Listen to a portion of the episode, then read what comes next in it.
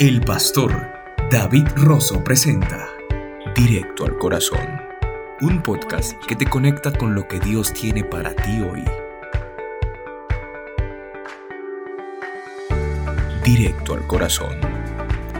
Esta semana presentamos La evidencia del perdón.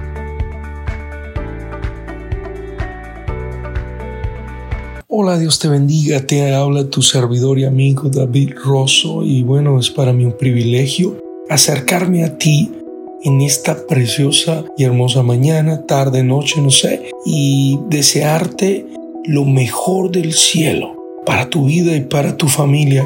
Te doy gracias por escuchar este podcast y la verdad es que me siento muy contento de saber que esto puede ser de bendición para ti y para otros no se te olvide compartir con otros lo que por gracia recibimos, debemos dar por gracia. El día de hoy quiero compartir contigo realmente ah, un tema que toca mi corazón y es la mayor evidencia de que hemos perdonado a los demás. ¿Cuál es la mayor evidencia de que hemos perdonado a los demás?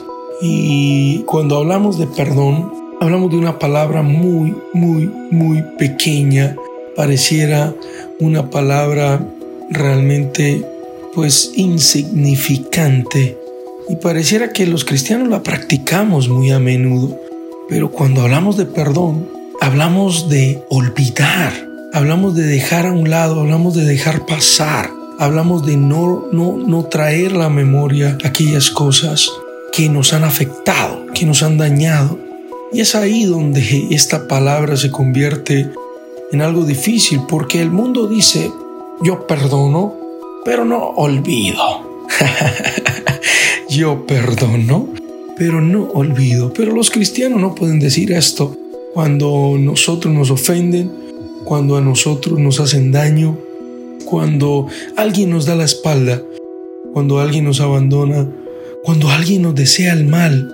Un cristiano verdadero que ha perdonado es aquel cristiano que lo demuestra no con decirle a la persona te perdono, sino hay una evidencia. Así como cuando la persona es llena del Espíritu Santo, hay una evidencia de que esa persona fue llena del Espíritu Santo a través del hablar en lenguas. Así como cuando la persona eh, dice que está arrepentido de sus actos y deja de hacerlos, Así hay una evidencia que demuestra que la persona ha perdonado. Hechos capítulo 7, verso 60 nos muestra a un Esteban, a un diácono de la iglesia, el primer mártir.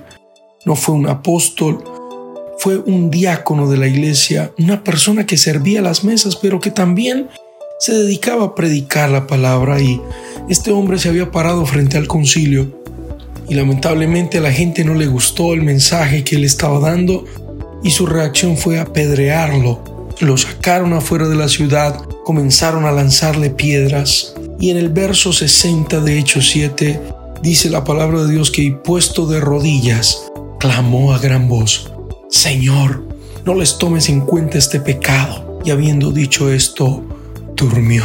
Una de las cosas que más se nos dificulta, mis hermanos, es desearle el bien aquel que nos ha hecho mal. Usted y yo debemos entender que según el mundo, eso no puede pasar. ¿Cómo puede pasar? ¿Cómo puede ser? ¿Cómo puede suceder que tú le desees el bien a aquella persona que te está dañando? No está bien que tú desees algo bueno a aquel que te ha herido, que te ha dañado, que te ha ofendido, que te ha destruido, que te ha lastimado. Si una persona me ha ofendido, como hijos de Dios, deberíamos pensar que Dios cobre venganza. Oh sí, porque su palabra dice, mía es la venganza, dice el Señor, yo daré el pago. Pero aquí hay algo interesante y es que ni aún ese sentimiento es bueno como hijos de Dios. Aunque la palabra de Dios lo dice, no quiere decir que yo debo pensar que Dios se vengue de aquel que me hizo daño. Pues la Biblia no nos dice que esa es la oración en este tiempo. Es un tiempo de gracia, es un tiempo donde tú y yo lo que deberíamos desear es una cosa muy diferente. La Biblia no nos dice que esa es la oración o sentimiento que deberíamos tener. Dios mío, véngate. No. Habla de perdonar, de olvidar. Tu puedes decir, ya basta al menos con eso que hice de perdonar. Tú puedes decir, ok, yo olvidé y ya. Pero desearle el bien, mmm, ya eso es otra cosa, un ingrediente extra. Pero aquí es donde se le pone la sal al alimento. De nada sirve que hayas hecho un alimento suculento, algo riquísimo que una secreta de tu abuela, perdón, una receta secreta de tu abuela, perdóname, pero no le eches sal. ¡Wow! Puede ser y pudiera ser muy rico, pero lamentablemente no tiene ese sazón, no tiene ese sabor. Entonces, yo quiero animarte el día de hoy. Cuando tú has perdonado, no solamente significa que has olvidado, sino que hay una evidencia. Y esa evidencia es desearle el bien al otro. Esteban es lo que hace. El verso 58 dice que echándole fuera de la ciudad le apedrearon y los testigos pusieron sus ropas a los pies de un joven que se llamaba Saulo y apedreaban a Esteban mientras él invocaba y decía, Señor Jesús, recibe mi espíritu y puesto de rodillas clamó a gran voz, Señor, por favor, venga mi sangre. No, lo que clamó a gran voz fue, Señor, no les tomes en cuenta este pecado. Esas fueron las últimas palabras de Esteban. Mientras Esteban era asesinado cruelmente por sus propios hermanos del pueblo, sin él haber pecado, sin haber realmente una acusación seria contra él, él lo único que hace es, Señor, por favor, no les mires esto. ¿Sabes que si Esteban no hubiera orado así, Pablo, Saulo, que era joven en ese momento quien recibió las vestiduras de Esteban, nunca hubiera podido llegar a ser Pablo. Porque si Esteban hubiera dicho, Señor, venga mi sangre, por favor, lamentablemente hasta Saulo hubiera tenido que recibir castigo de parte de Dios. Pero por esta oración de misericordia, por esta oración de un hombre que no tomó en cuenta él mismo ese pecado, de ellos. Y él mismo le clamó a Dios y le dijo, por favor, tú tampoco, Señor, tomes en cuenta este pecado. O sea, como diciendo el Señor, perdónalos. Ellos no están inconscientes de lo que están haciendo, ellos simplemente se dejaron llevar por sus emociones.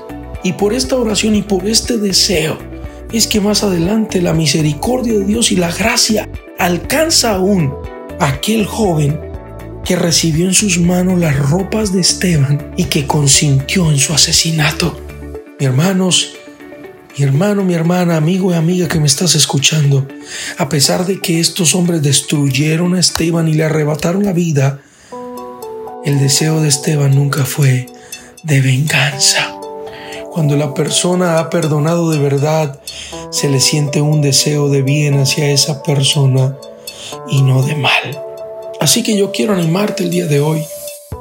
No sé quién te ha herido, no sé quién ha cometido algo contra ti, no sé quién te ha lastimado. Quizá alguien se olvidó de alguna promesa que te hizo, quizá alguien te hirió y pues tú te sientes desangrándote en este momento. Pero yo quiero animarte a que perdones y a que la evidencia y a que evidencies eso a través de desearle bien a esa persona. En el nombre de Jesús, te dejo con esta escritura de nuestro Señor Jesucristo que dijo, pero yo os digo, amad a vuestros enemigos, bendecid a los que os maldicen, haced bien a los que os aborrecen y orad por los que os ultrajan y os persiguen, para que seáis hijos de vuestro Padre que está en los cielos que hace salir su sol sobre malos y buenos, y que hace llover sobre justos e injustos. Porque si amáis a los que os aman, ¿qué recompensa tendréis? ¿No hacen también lo mismo los publicanos? Y si saludáis a vuestros hermanos solamente, ¿qué hacéis de más? ¿No hacen también así los gentiles? Sed pues vosotros perfectos, como vuestro Padre que está en los cielos es perfecto. Señor, en este momento las palabras de oración que salen de mi boca son, Señor, ayúdanos a ser como tú, que aún a pesar de estar en la cruz y haber sido crucificado, Dios mío, por aquellos que tú sanaste, por aquellos que tú algún día les hiciste un milagro. Ellos fueron los que escogieron a Barrabás y dijeron crucifiquen a Jesús, que lo crucifiquen. Cuando tú solo les hiciste bien, Señor, pero tú en la cruz gritaste, no les tomes en cuenta este pecado. Dios mío, y que ese mismo corazón esté en nosotros, que ese mismo sentimiento de perdón esté en nosotros, no solamente de olvidar lo que nos han hecho, sino de desearle bien a esas personas que yo sé, Dios mío, que se dejaron llevar por sus sentimientos, emociones y quizá nos hirieron profundamente, pero ahora estamos en este momento diciéndote, Señor, queremos amarlos, queremos hacerles bien, queremos desearles bien. En el nombre de Jesús te lo pedimos. Amén y amén. Querido amigo, amiga, hermano, hermana, que se evidencie en nosotros que hemos perdonado a aquellos que nos han lastimado, ofendido, dañado, que eso se evidencie a través de nuestros deseos. Creo que ya sonó la alarma. Es tiempo de acabar el podcast. Dios te bendiga. Gracias por estar con nosotros. Gracias por escucharnos y gracias por compartir estas enseñanzas. Bueno, pequeñas reflexiones directo al corazón.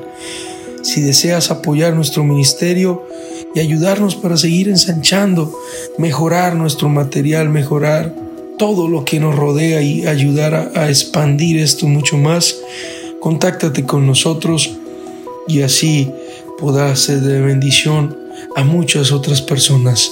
Que Dios te bendiga. Gracias. Este es tu servidor David Rosso. Un abrazo gigante. Feliz inicio de semana. Gracias por escuchar este podcast.